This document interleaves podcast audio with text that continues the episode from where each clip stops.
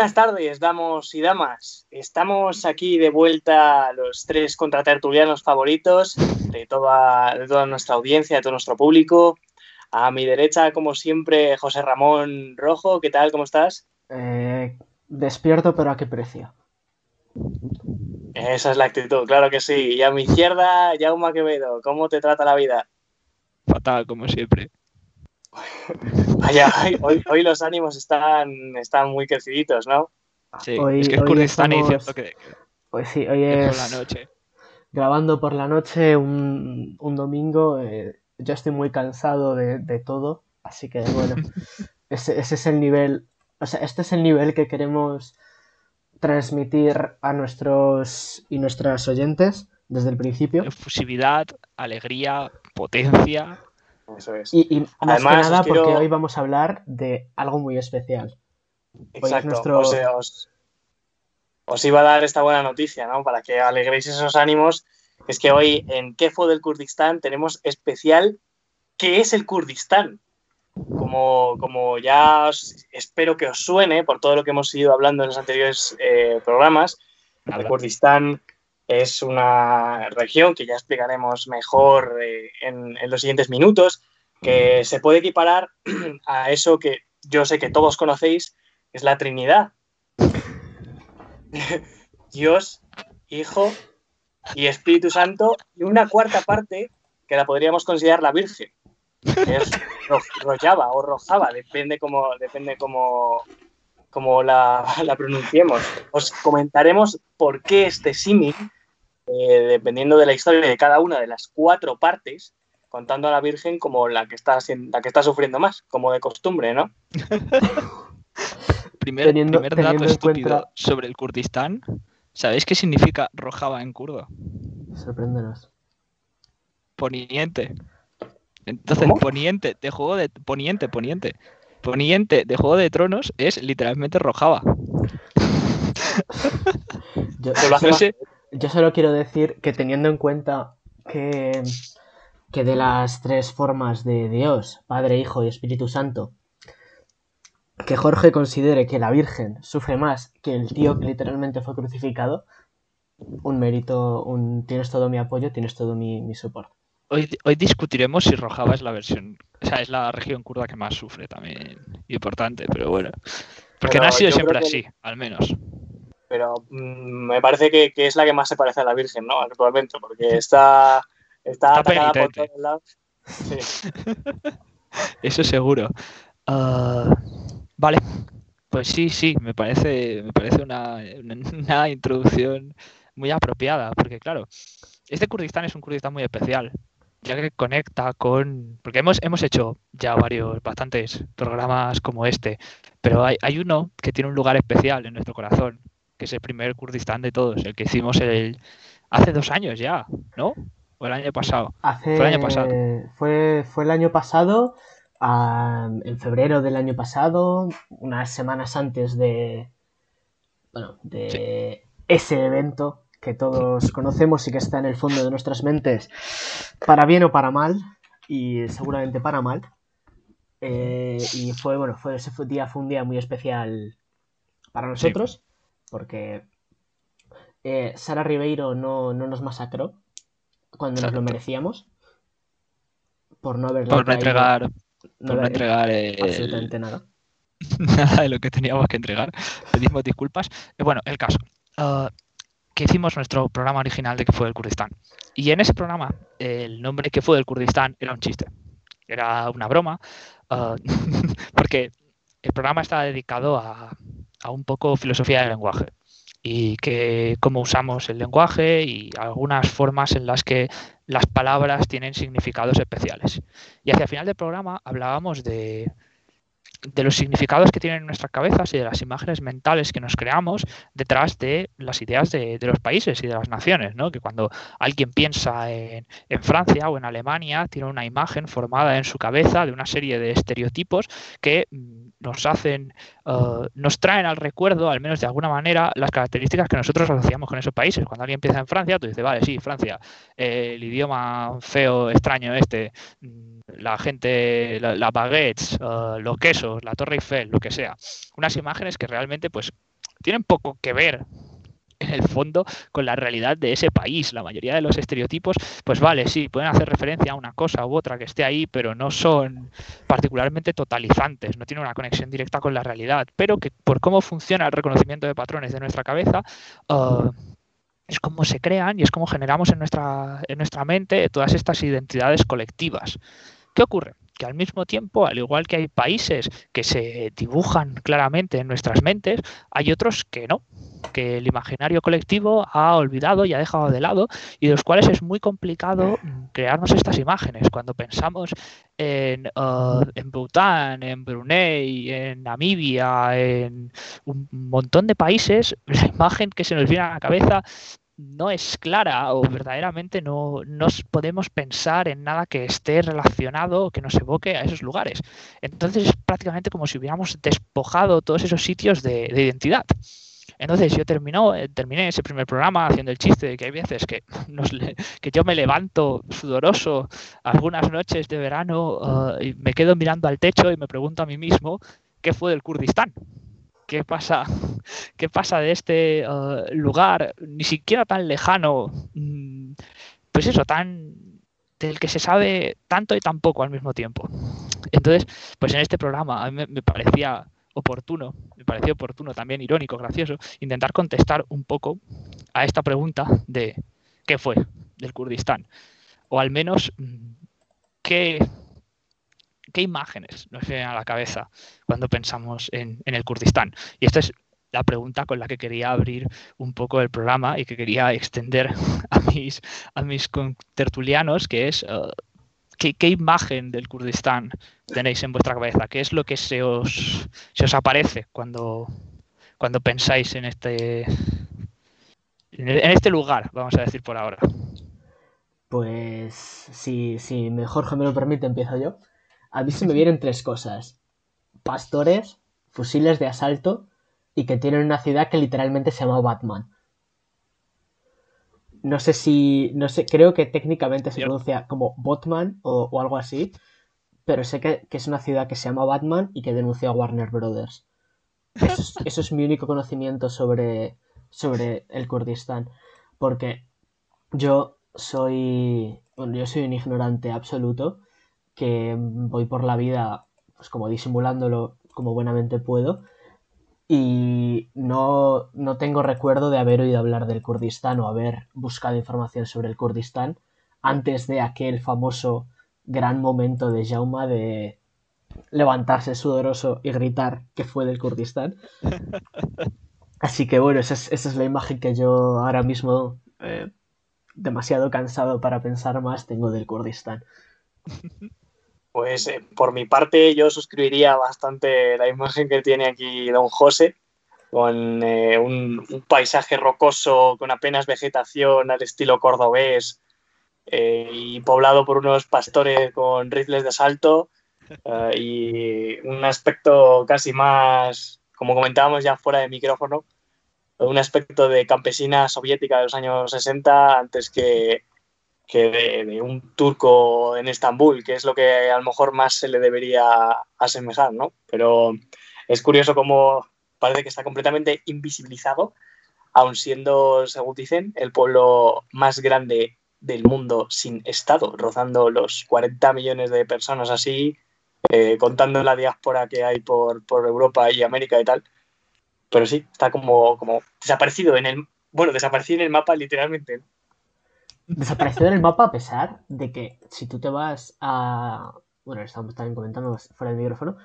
Tú te vas a los 14 puntos de, nuestro queridísimo presidente de Estados Unidos, Woodrow Wilson. Ahí aparece en Kurdistán. Ahí aparece en Kurdistán.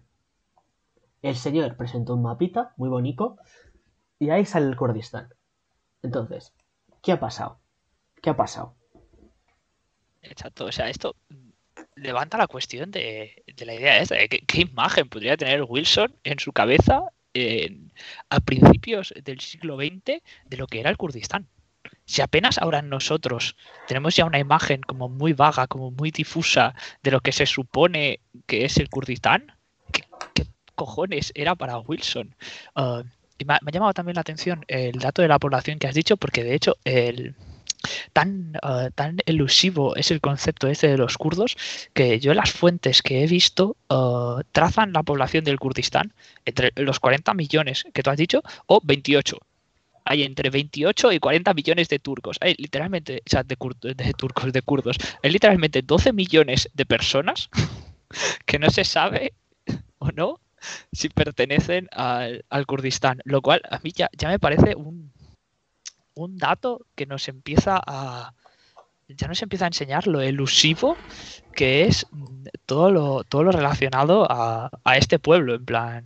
Porque una de las cosas muy interesantes que tiene el Kurdistán es que para, para, mí también admito que se ha convertido en, en, prácticamente algo que se me viene antes a la cabeza, el podcast este estúpido que tenemos entre nosotros, que el sitio de verdad. Ya, ya decir simplemente el Kurdistán, el Kurdistán, el Kurdistán, de, haberlo repetido tantas veces, es una palabra que ha perdido como en parte el significado en, en mi cabeza. Ya no, ya no tiene ningún tipo de, de exotismo ni la relaciono con nada. Ah, pero es interesante porque en el momento en el que te pones a estudiar un mínimo del Kurdistán, ya las características de lo que se supone que es o debe ser una nación ah, se difuminan, porque es como el número de gente que es o no es kurda no está claro. Y no hay forma de definirlo, porque el kurdo tiene como cuatro dialectos distintos, procesan infinitas religiones, ah, y bueno, como veremos, en un rato ni siquiera el territorio que ocupan está verdaderamente definido. Pero bueno, a mí lo de, lo de la imagen de Wilson, yo tengo sincera curiosidad sobre qué creéis que estaba pasando por la cabeza de, este señor. a mí lo que, lo que me parece genuinamente gracioso es que si ves el mapa que se propone en la conferencia de París de 1919, es radicalmente diferente de las zonas lingüísticas del kurdis, del, idioma. Las zonas eh, es completamente diferente al tratado de Sèvres del año siguiente. Es radicalmente diferente a las propuestas que se hacen en el tratado de San Francisco, en la conferencia de San Francisco del 45, que es, un, es una propuesta brutal que deja prácticamente el territorio kurdo a las puertas de Alepo y a las puertas de Bagdad. Es enorme. Y, luego ves eh, los, acuerdos y tratados de 2017 y es una mierda. No tiene territorio. Mm. Aunque que para poner un poco en contexto a, nuestros eh, queridos oyentes, sabemos que Wilson es posterior, inmediatamente posterior.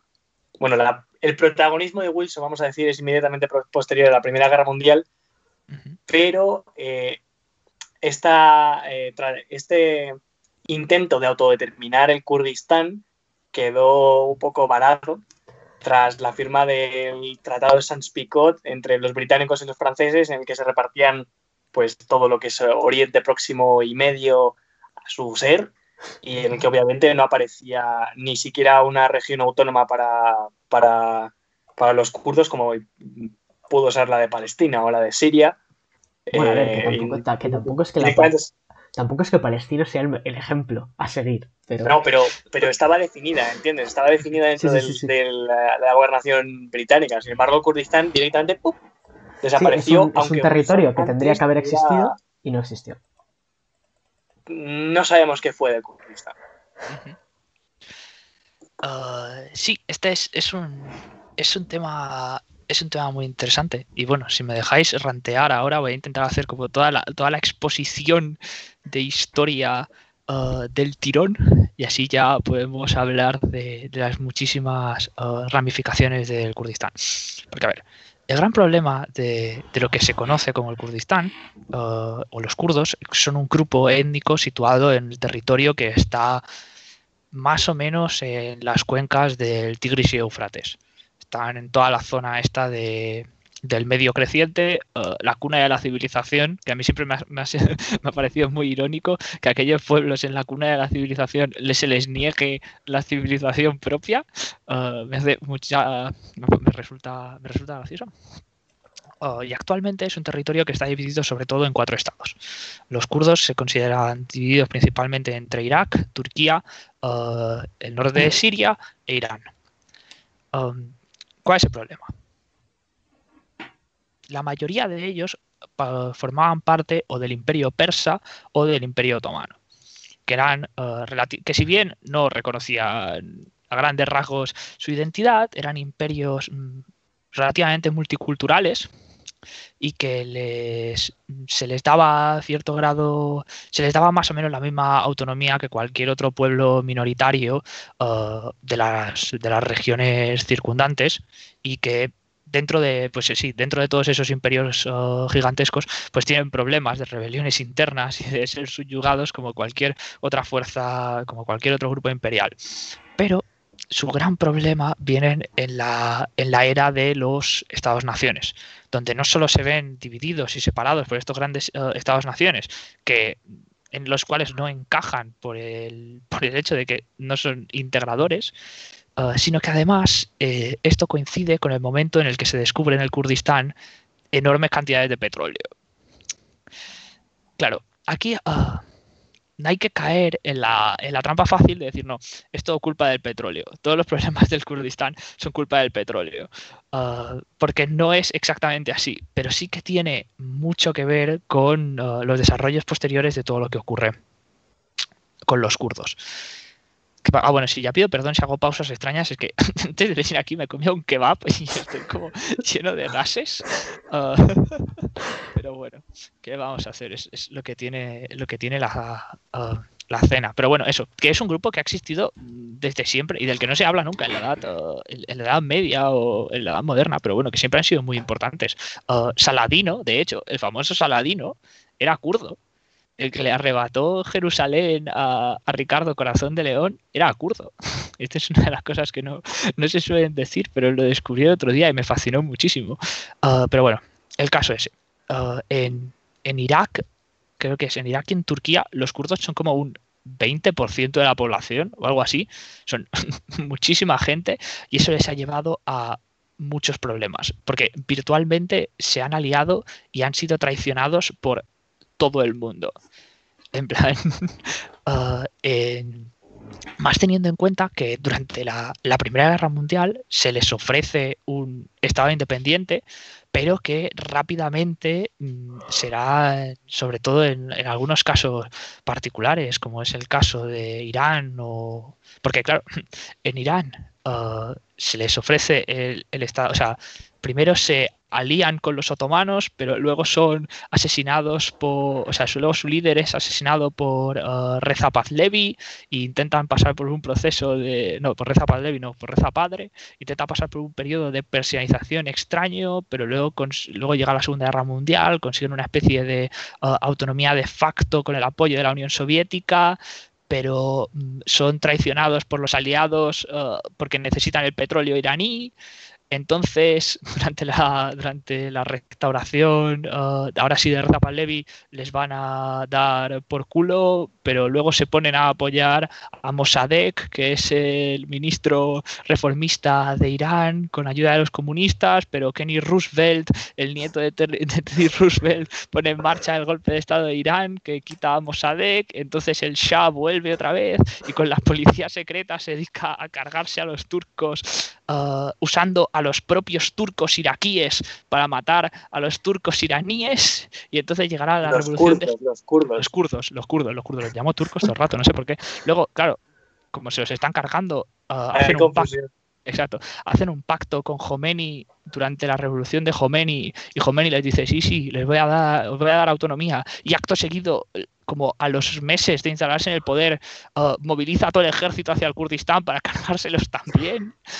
Y entonces, claro, hay, se dividen los kurdos en una rama como muy radical y en otra más posibilista, y ahora siguen por ahí, están como en un en una pelea uh, difusa con el, con el Estado iraní, porque además, claro, el, otro Kurdistán, o sea, el Kurdistán, uno de los Kurdistanes más importantes, que es el de Irak, pasa parecido. En, el Kurdistán iraquí hay una burrada de petróleo. Uh, y desde el principio pues han tenido mucho apoyo de... Porque es gracioso, porque los kurdos iraquíes normalmente tienen el apoyo de Irán y los kurdos iraníes suele ser al revés. ¿Sabes? Tienen apoyo uh, iraquí o kurdo para pelearse entre ellos. Y entonces, claro, los, estos diferentes kurdos, con tal de no perder el apoyo de estas grandes potencias rivales, se matan entre ellos uh, y eso, en plan, en Irak Ah, es, eh, es importante porque se crea la división entre un UPK mm, socialdemócrata e independentista, que son, por cierto, los que delatan el zulo en el que está escondido Saddam Hussein. Son los, kurdos. Ah, y luego está el, el, PDK. El Partido Democrático del Kurdistán es un partido que se forma en prácticamente todas las diferentes regiones en las que hay kurdos uh, y normal, dependiendo del país tiene una ideología distinta, pero generalmente suelen ser dependiendo de la situación, o son uh, revolucionarios belicosos o apuestan por mm, soluciones pactistas. En el caso de Irak, por ejemplo, están uh, controlados por un por una de los grupos, uno de los clanes familiares del Kurdistán, que son los Barzani. Y bueno, durante muchísimo tiempo, o sea, los, los pesmergas eh, del PDK ah, estaban hospedados por tanto los Estados Unidos como la Unión Soviética, que los Estados Unidos se los llevaba para entrenarlos a Israel, donde le estaba en plan armamento soviético e iraní para que se pelearan pues con Saddam Hussein y con toda esta gente. Y de hecho, actualmente en Irak, el PDK, porque después de toda la guerra de Irak y porque después de, el Tratado de Argel entre Irak e Irán, uh, básicamente los Estados Unidos y el gobierno iraní traicionan a los kurdos, pero y hay uh, una, serie de masacres horribles en el Kurdistán en el que se usan armas experimentales y, en plan desplazamiento masivo de población y bueno, hay cientos de miles de muertos, uh, pero finalmente, después de la guerra de Irak, el gobierno que hay actual de Irak es un gobierno del UPK kurdo, que se turna en uh, la zona kurda de Irak, donde tiene una especie de turnismo con el PDK. Eh, y actualmente Irak tiene una, tiene una región autónoma, semiautónoma del Kurdistán, que está, bueno, creo que ahora mismo se están turnando y ahora mismo también la lleva el, UPK, pero bueno, uh, y eh, eso, los kurdos actualmente controlan tanto el gobierno de Irak como el gobierno de la región autónoma iraquí del Kurdistán. sí, José. Yo solo quiero decir que cuando Jaume ha dicho PDK, en mi cabeza ha sonado PDCAT y ha sido como un momentito. ¿Qué está pasando aquí? Por eso, por eso, por eso les gusta tanto a los catalanes irse a Kurdistán. Y continúa, continúa. esa era toda mi aportación. Y bueno, luego lo de lo de Turquía es increíble, porque en, en, Turquía, después de, después de la... O sea, en, Turquía las Naciones Unidas le prometen a los kurdos turcos que van a, va a haber como una especie de plebiscito, referéndum extraño, uh, que les va a dar la liberación después de un año del final de la Primera Guerra Mundial. Pero claro, entonces uh, Ataturk está en contra del Tratado de Paz de Turquía en la Primera Guerra Mundial, entonces les ofrece a los kurdos una región autónoma si luchan eh, con él para lo que para básicamente reconquistar, eh, para en plan, alargar la guerra y conseguir lo que en el futuro será el Tratado de Lausana, y los kurdos aceptan, pero Ataturk no respeta y se dedica también a masacrarlos estos de forma super bestial con la ayuda de los franceses, los franceses también colaboran a, cargarse a los turcos y además los persas que les estaban apoyando también les traicionan eventualmente uh, y ocurre lo que los incidentes de Dersim y la ley de asentamientos que se dedica también a movilizarlos y hacer cosas terribles como hicieron con los armenios y todo esto. Uh, con la occidentalización se calman un poco, pero luego hay una serie de golpes de Estado en Turquía en los, en los 70 y en los 80 creo que es, uh, y básicamente los, los, americanos empiezan a entrenar a, las tropas del gobierno turco uh, en contrainsurgencia y se dedican a usar las técnicas de contrainsurgencia estas, o sea, los entrenan en Guatemala y se dedican a usar las técnicas de contrainsurgencia de los contras y todo esto también para arrasar aldeas y, y suprimirlos de todas las formas posibles. Y claro, como ocurre con todos los procesos de violencia, pues el Kurdistán turco también pasa por un proceso de radicalización significativo y es cuando se, en el 78 es cuando se forma el PKK, que es el Partido de los Trabajadores del Kurdistán, que tiene así como un cauce maoísta extraño, pero también es como confederal y, uh, o sea, Ocalan, uno de los principales líderes del PKK maoísta, tiene como su propia doctrina feminista en la que la libertad de un pueblo se mide en función de la libertad de sus mujeres y que por lo tanto un pueblo es tan libre como son libres sus mujeres y en los gobiernos que más o menos tienen influencias en, el pensamiento de, creo que se llama Abdullah, creo que su nombre es Abdullah o Kalan, pero no estoy seguro. Ah, tienen un fuerte... Abdullah, ¿no? Sí, sí. También conocido como... Apo. Apo, sí, que es tío. Significa tío en kurdo. Ah, y es en plan, están muy influenciados muy influenciadas por, este pensamiento como muy confederal, uh, muy democrático, muy uh, feminista, que ese, ese es un poco el pensamiento que se rige actualmente en, en Rojava, que es el Kurdistán sirio, que siempre se ha considerado, los kurdos de Siria siempre se han considerado que eran un poco los que estaban mejor de todos. Es lo que uh, creo que el, el, dicho era en plan, los kurdos son los kurdos son ciudadanos de creo que es de quinta categoría en Turquía, de cuarta en Irak, de tercera en Irán y de segunda en Siria o algo así. Uh, el problema es que se llevaron muy... Porque en plan, lo que tienen los kurdos en Siria es que es la zona menos montañosa del Kurdistán. Las demás zonas son zonas todo muy montañosas y muy como muy naturalmente protegidas y eso lo han usado siempre los kurdos para dar guerra, básicamente, uh, y para pues pelear todo lo pues, todo, todo lo aguerridamente que podían, pero en Siria no era el caso. Entonces, por eso los, ha hecho siempre un poco más eh, dóciles, por decirlo de alguna manera. Aunque con los gobiernos de, de la familia Assad sí que se creó lo que se llama el cinturón verde o el cinturón árabe, que intentó en plan básicamente joderles económicamente. Eh, pero es extraño porque Siria siempre tuvo como un apoyo así reticente con el PKK eh, y al final, básicamente, para, para, defenderse, para poder defenderse del Estado Islámico se han tenido que dar un montón de concesiones a los a los kurdos de Siria y actualmente pues gozan de una especie de independencia de facto en un estado confederal socialista con democracia semidirecta que es la actual Rojava de la cual si podemos hablar después un poco sería maravilloso porque uh, Rojava es, es todo un caso.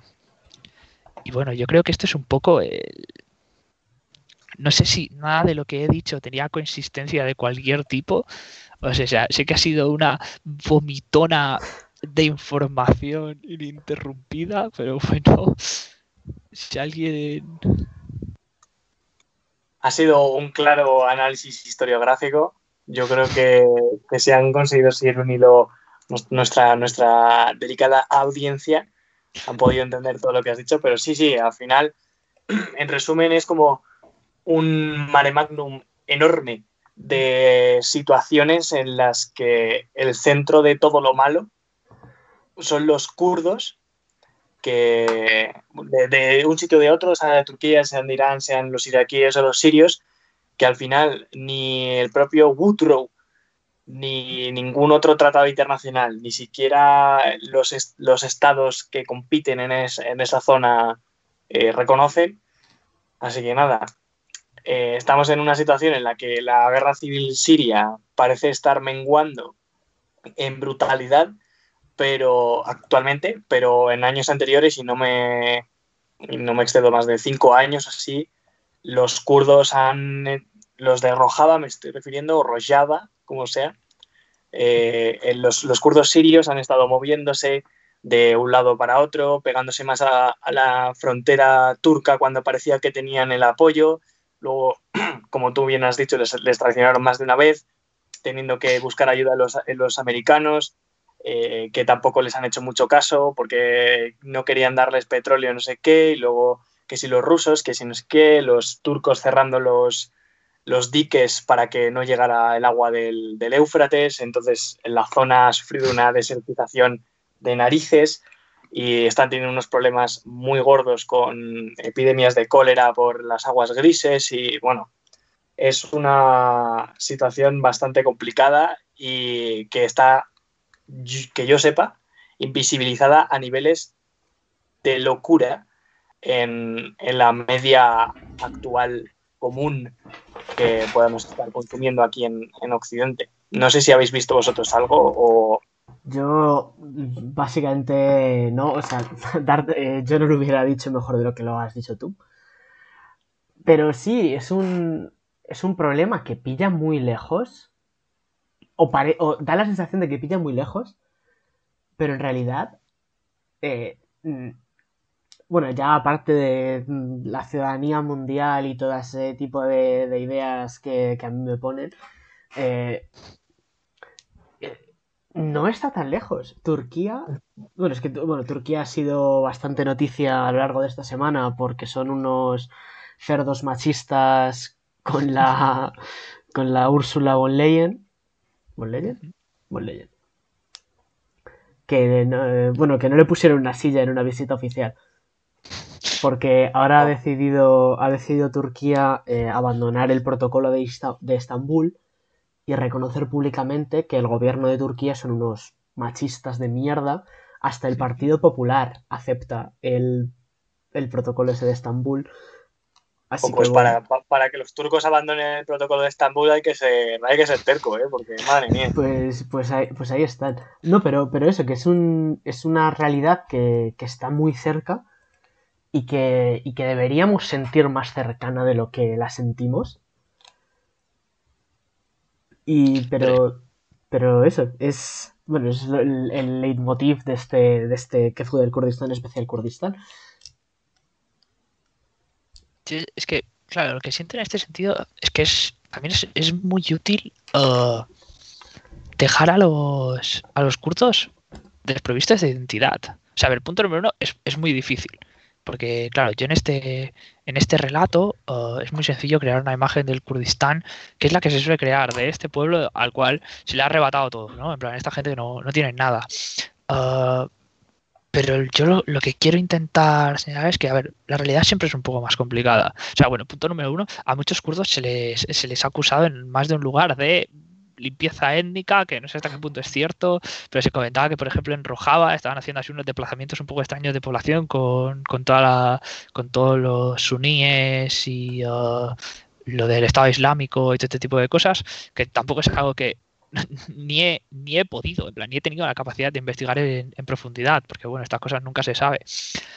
Uh, pero es, yo sí que creo que es muy útil, porque en el momento en el que en plan empiezas a humanizar y a dar una identidad uh, a grupos de gente como estos, además de que es muy complicado, uh, dar explicación a las alianzas locas que se dan y la forma en la que se les usa, porque en plan se les usa como, como armas, como un pueblo prácticamente mercenario, prometiéndoles lo más mínimo, que es lo que se le hizo contra el Estado Islámico. Se les prometió lo mínimo y dijeron, ala, a pelearse contra el Estado Islámico. Es lo que se ha hecho siempre. Es lo que hacía uh, Turquía, o sea, es lo que hacía Irán contra el gobierno de Saddam, o es lo que ha hecho los Estados Unidos también siempre. Uh, durante muchísimo tiempo los Estados Unidos estaba alentando a los turcos, uh, a los kurdos, para que se alzaran en armas contra Saddam Hussein junto a los chiitas, que también hay una minoría considerable en Irak. Y cuando al final consiguió que se alzaran, se firmó el pacto de Argel uh, Estados Unidos dijo, no, ya no nos interesa, y los dejó allá a sus anchas, que Saddam uh, se los cargase a todos. Uh, entonces, claro, es, es, mucho más difícil justificar las burradas que se hacen constantemente. O sea, para todo lo que se les usa internacionalmente, si se les da como una imagen consistente. si estás hablando constantemente del Kurdistán, yo creo que algunas de las cosas, algunas de las decisiones geopolíticas que se toman con ellos, porque es prácticamente lo que se hace, sean completamente injustificables. Mm. Además, sumado a eso, a eso de considerarles una, herramienta casi bélica, diplomática dentro del juego de, poderes en la región y todo, eh, dentro de lo que es el marco de los estados-nación que se empezaron a tratar de imponer en, la segunda mitad del siglo XX, los kurdos han ido perdiendo su propia, o sea, han ido incluso eliminando su propia identidad, la, que le podía llegar a quedar de kurdo, porque les eh, comenzaron a arabizar dentro de las escuelas, en todo este eh, esta corriente Ba'ath de, los mm. estados árabes y expulsa, haciendo movimientos, grandes movimientos migratorios como los que estaban acostumbrados a principios del siglo XX, eh, movimientos de población, luego las grandes obras de, las, las, presas de los ríos para poder obligar a las poblaciones a tener que desplazarse. Bueno, que eso la verdad es que no es raro en las laderas de aquí, de nuestra sacra península, con, tantas, tantos cientos de pueblos completamente desolados, que es más o menos la imagen que nos podemos imaginar eh, allí en, el Kurdistán. Así que no es tanto eh, este juego de ajedrez en, en, la escena geopolítica, sino que también dentro, en las propias, las propias familias, están viendo cómo lo kurdo se queda en un segundo plano y les están obligando a tomar a tomar una arabización, por decirlo así, de, la, bueno, de una concepción árabe, árabe de, la, de la vida. Sí, en, este caso de la identidad es, uh, es algo muy interesante porque en el, o sea, en el libro este que estaba leyendo, que tiene un nombre maravilloso, tiene uno de los nombres más cómicos que he escuchado nunca, que el Kurdistán, un país mental, uh, uh, en las primeras páginas está cuenta, esa es la declaración de, creo que es un cineasta, sí, que tiene una película que se llama Las tortugas también vuelan, una cosa así, un, dramón brutal sobre el Kurdistán, pero dramón de los gordos. Uh, y habla de un poco de, la identidad de, de, su abuelo y todo esto, y es una cuenta un relato muy interesante, porque claro, lo que viene a decir es que, bueno, sí, nosotros estamos aquí uh, y vinieron los otomanos y los otomanos nos dijeron, bueno, tú ahora eres un, eres un otomano, eres un súbdito del Imperio Otomano. Y luego de repente el Imperio Otomano colapsa y entonces vienen los turcos y te dicen, no, tú eres turco.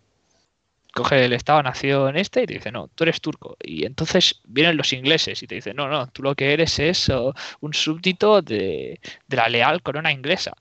Uh, y años más tarde, de repente coge y dice, no, ahora eres iraquí. Y el tío decía que su abuelo ni siquiera sabía lo que era Irak. No tenía ni idea. Era una palabra que no, había escuchado nunca.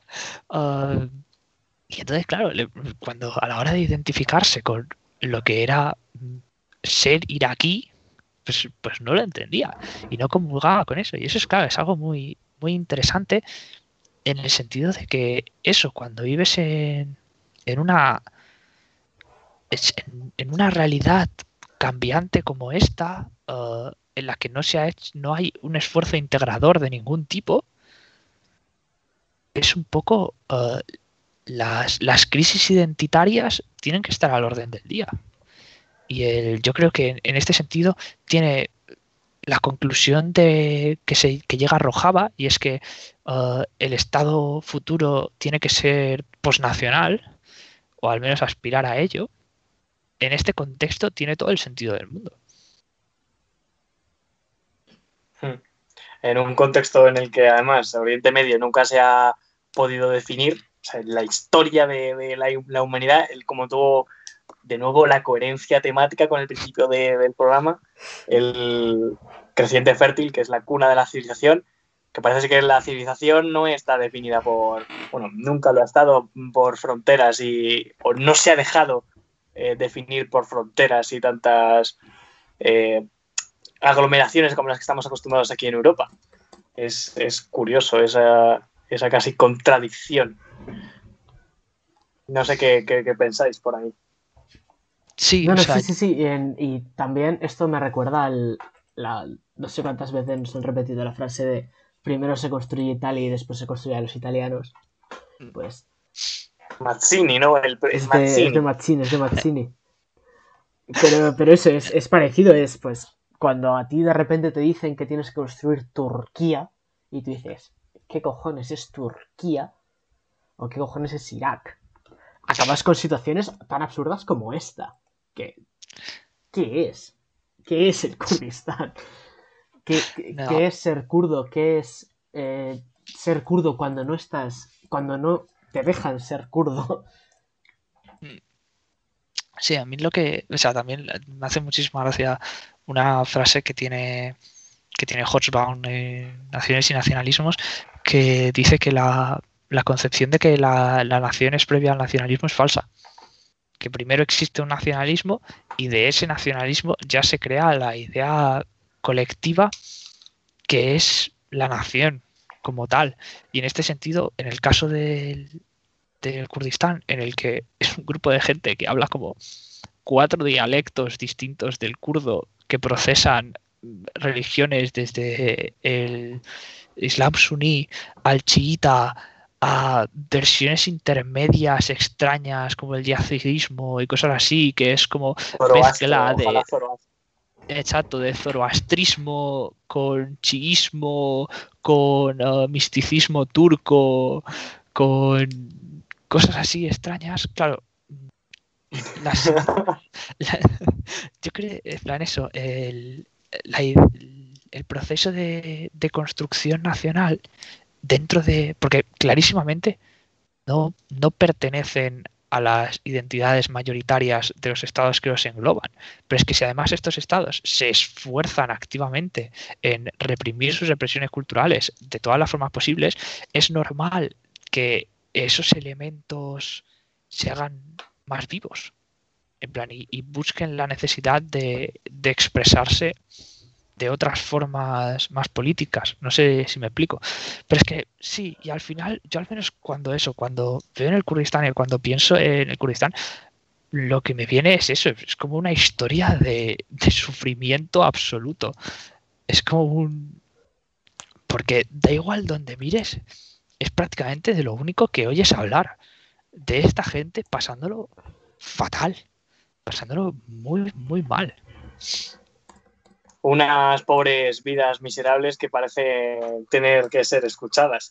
Y a ver si, si eso sucede pronto, sea en los medios tradicionales o aquí en ¿Qué fue del Kurdistán? El Rojava. Eh, bueno, no sé si, si nos da tiempo alguna valoración adicional sobre, sobre Rojava o sobre... No sé si Jauma tenía algún otro dato curioso sobre, sobre el Kurdistán que nos quiera compartir. Pues no sé. Ya nos Yo está tengo- atacando el Fordismo. Yo, ten- yo tengo la teoría de que Ocalan, el, el líder del PKK, que fue eh, capturado en Italia después de, de ser expulsado de Siria, donde tenía asilo político, y de Moscú, donde se le había prometido asilo político, pero no se le dio, eh, que lleva encerrado en una prisión de alto confinamiento turca desde 2007, creo que es, donde le han obligado ya no sé cuántas veces a decir que a los kurdos que bajen las armas y que paren las huelgas de hambre y no sé qué. eh, yo tengo la teoría de que el tío lleva muerto desde 2011 o así. Ah, y, el, y el gobierno turco mm, lo está, lo está intentando esconder. También me hace mucha gracia que esta persona tenga la nacionalidad de honor como en una decena de localidades italianas distintas, Incluida Nápoles. incluida Nápoles. Ah, pero sí, ahí está, en, en la prisión esta de máxima seguridad de Turquía, que hasta hace tiempo, hasta hace un tiempo estaba él solo ahí. Ah, tiene como ya como 70 años, además es un señor mayor, o sea, está, se le querían condenar a muerte, pero sé que al final le Está perdonaron. condenado, está condenado a muerte. No, está condenado a cadena perpetua. Le condenaron a muerte, pero creo Está, que está- Turquía está prohibió en cadena perpetua porque, cuando, porque estaba condenado a muerte cuando Turquía Sí. abolió la pena de muerte. Efectivamente, así es, así es. Pero, pero eso solo se la quitaron por eso. Sí, Salvado por la campana. Una vida miserable. Y tú, Jauma, cenando que va. haciendo ahí apología cultural. Yo no sé si esto lo has tenido en cuenta. No, es el, no, era, no, era, el que va a Kurdistán, ¿no? Hay uno en Getafe, pero no, no era ese. ¿Les has preguntado si eran kurdos? A ver cómo lo, lo, lo, tenía mucha pinta. Pero tú, pero tú cuando piensas en, el Kurdistán, ¿qué es lo, lo, primero que te viene a la cabeza? A mí eso, a mí es gente empezándolo mal. Ya por, por razones que son son prácticamente marcianas eh, en mi sentido. Y es que podría estar 40 minutos, se quedan muy cortos para explicar. Uh, ya he hecho, he hecho ahí como un rundown de, de las diferentes situaciones en las que se ha visto encontrada esta gente, pero la que se ha visto encontrada, Dios, estoy cansadísimo. Uh, en la que en la que se ha encontrado esta gente, pero al fin y al cabo, claro, es que no resuelve muchas preguntas sobre la identidad y, y eso, y la cuestión nacional, en plan, porque no solo se junta, uh, no solo se juntan estos pueblos que han estado marginados prácticamente desde el principio de los tiempos, sino que además se juntan la necesidad de todo el resto de grandes potencias del mundo de usarlos militarmente, de usar sus muchos recursos, y de estar en, en, una situación en general donde parece que todos las, todas las invenciones del, todas las invenciones modernas han jugado en su contra.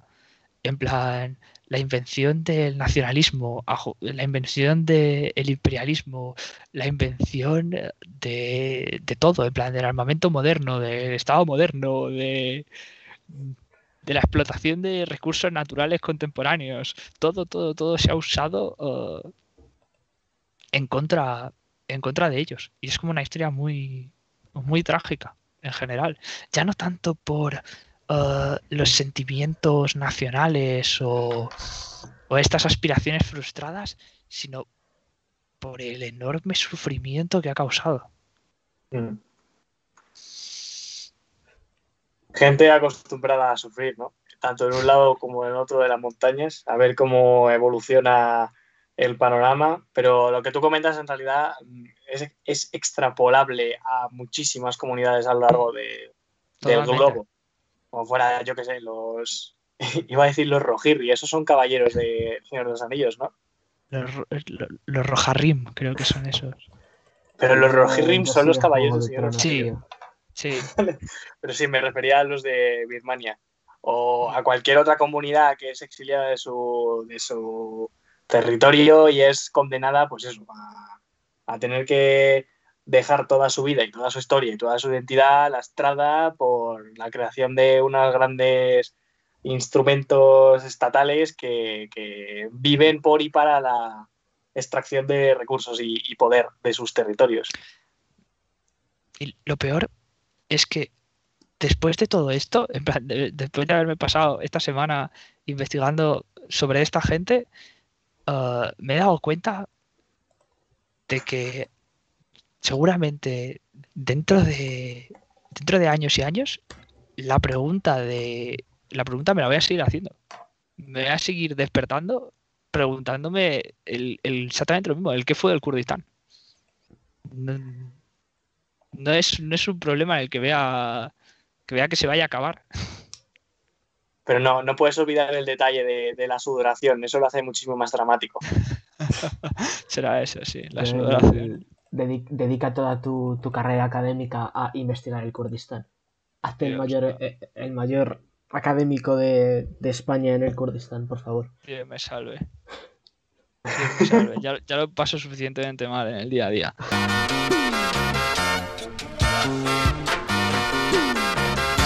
según los principios de la evolución. Venimos del mono, vaya aberración. Pasa con el Darwin tanto dar la lata, si el hombre viene de la patata. Pasa con el Darwin tanto dar la lata, si el hombre viene de la patata.